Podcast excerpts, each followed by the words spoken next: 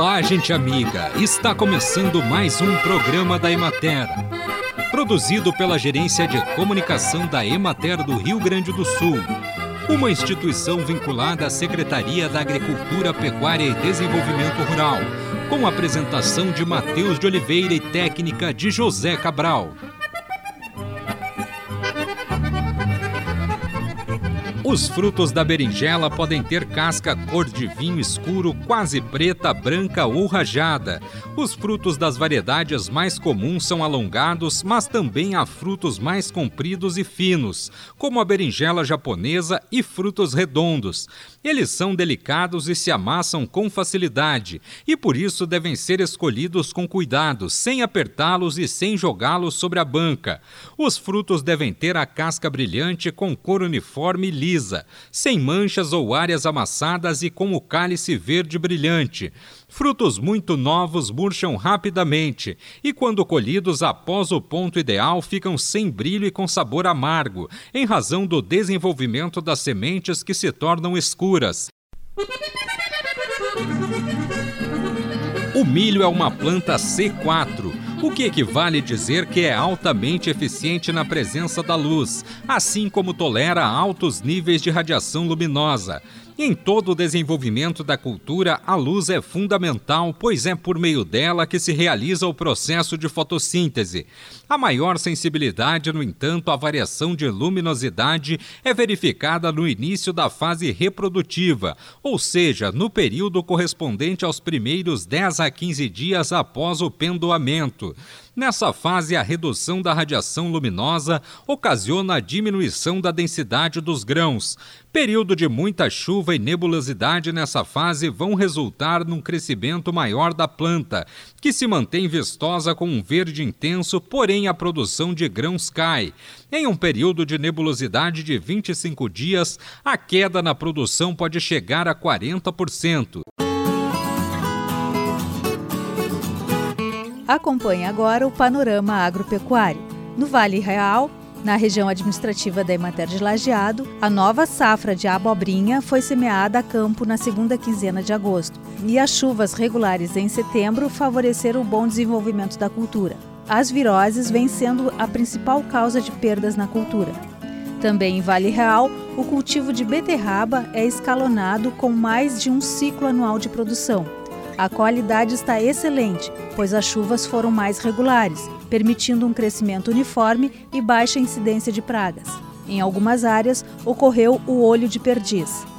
Na região de Caxias do Sul, a pouca insolação, as variações de temperatura e o excesso de vigor têm levado ao perfilhamento de plantas em algumas lavouras de alho, as lavouras seguem com boa sanidade, porém tem se observado o aparecimento de doenças como ferrugem e bacteriose em muitas delas, levando os produtores a reforçarem os tratamentos fitossanitários. As lavouras de alho implantadas em São Marcos, com semente livre de vírus, inicialmente mostravam menor desenvolvimento, mas vêm apresentando melhoras significativas.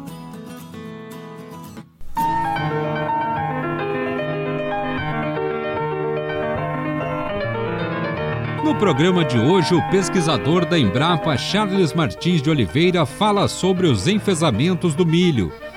O que nós temos, na verdade, são as doenças. Por que são as doenças? Porque os enfesamentos, na verdade, são duas doenças diferentes, causadas por dois patógenos muito diferentes também. Nós temos o enfesamento pálido, que ele é causado por um organismo chamado espiroplasma, e nós temos o enfesamento vermelho, que é causado por um organismo chamado fitoplasma. E o que são espiroplasma e fitoplasma? Na verdade, espiroplasma e fitoplasma são bactérias, bactérias sem parede celular. E essas bactérias pertencem a uma classe que é chamada de molicutes. Então, os enfesamentos do milho são doenças bacterianas, né? Então, é muito comum a gente ouvir falar de enfesamento, de espiroplasma, de fitoplasma ou simplesmente de molicutes quando nós estamos nos referindo aos dois patógenos. Então, temos duas doenças causadas por dois patógenos diferentes. Será que esses enfesamentos do milho são problemas novos no Brasil? Não, não são. Os enfesamentos, eles são conhecidos no Brasil desde a década de 1970. E nós já tivemos vários surtos epidêmicos dessas doenças no Brasil. Só como exemplo, na safra 94-95, é, em Goiás e no Triângulo Mineiro, em 97 em Quirinópolis, em Goiás, é, em 2001, 2002 em Paraguaçu, lá no interior de São Paulo, e tivemos aí no Rio Grande do Sul, Santa Catarina, 2005, 2006, tivemos problemas com cigarrinhas também. Entretanto, esse problema é maior, né, ou se tornou maior a partir de 2015, né? Então nós tivemos a partir de 2015 problemas mais amplos e recorrentes é, no oeste da Bahia, na região sudoeste de Goiás, no noroeste, no Triângulo Mineiro, em São Paulo. Nesta última safra, 2020-2021, tivemos problema no sul do Brasil. E ao, ao que atribuímos esses problemas? Primeiro, altas populações do inseto vetor, altas populações da cigarrinha do milho. Mas por que, que nós temos alta população do inseto vetor? Porque nós temos uma oferta abundante e ininterrupta do hospedeiro, que é o milho. Né? Hoje a gente tem a primeira safra, a segunda safra, a terceira safra, o milho é, semente, o milho silagem, o milho de chácara. Né? Então, nós estamos oferecendo comida para a cigarrinha o ano inteiro. Então, as populações do inseto vetor não abaixam. Né? E uma outra coisa que influencia muito também, tanto o patógeno quanto a cigarrinha, são as condições climáticas, principalmente temperaturas mais elevadas. Vamos falar um pouquinho, já, já falamos um pouco dos patógenos, agora vamos falar um pouco dos sintomas. Os sintomas dos enfesamentos, eles, eles se expressam é, na fase de produção da cultura. Então, é bom que fique claro para vocês que os enfesamentos são doenças de ciclo longo, ou seja, o patógeno precisa entrar na planta e se multiplicar por vários meses para que você tenha problema lá na fase de produção. Então, é uma doença de ciclo longo. E três coisas principais influenciam o aparecimento de sintoma dos enfesamentos. O primeiro é o híbrido de milho utilizado. A gente sabe que no mercado nós temos materiais mais resistentes e materiais mais suscetíveis, né? Então, se você usar o material mais suscetível, você provavelmente vai ter a expressão de sintomas e perdas na produção. O segundo fator que influencia, como eu falei, enfesamentos são doenças de ciclo longo. É a época em que a planta é infectada. Então, quanto mais cedo a planta é infectada, maiores são os problemas lá no final, né? Nós precisamos proteger as plantas na fase inicial da cultura. E, a, e, a, e o terceiro fator que influencia muito na expressão dos sintomas dos enfesamentos são as condições ambientais, né? Então, temperaturas mais elevadas geralmente favorecem tanto a cigarrinha como os patógenos. Conversamos hoje com o pesquisador da Embrapa, Charles Martins de Oliveira. Os agrotóxicos devem ser armazenados de modo a garantir a segurança e saúde das pessoas e animais e preservar o meio ambiente.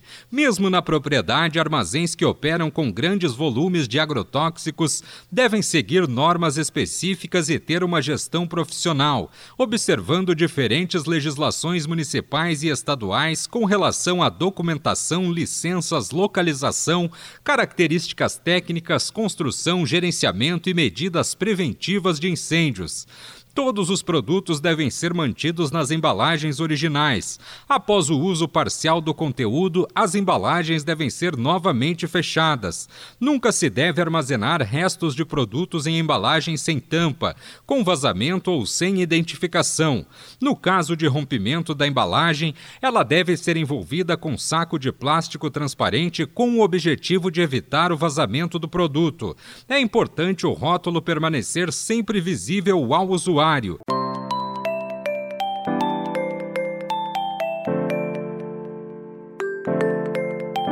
O dia 16 de outubro é o Dia Mundial da Alimentação. Aqui no Rio Grande do Sul ocorre de 11 a 17 de outubro a Semana da Alimentação, com o tema Insegurança Alimentar e Nutricional no contexto da fome e do direito à alimentação. Neste período ocorrem diversas atividades relacionadas com a segurança alimentar, abertas para a participação de toda a população. É importante a sua participação contribuindo para a discussão e proposição de ações que ajudem na promoção do direito de acesso a uma alimentação de qualidade para todas as pessoas. Acompanhe a programação nas páginas da Semana da Alimentação RS no Instagram e Facebook.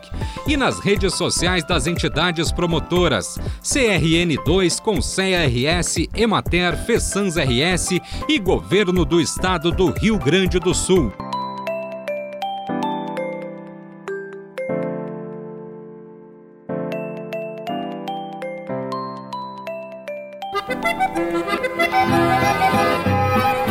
E assim encerramos mais um programa da Emater. Um bom dia a todos vocês e até amanhã neste mesmo horário.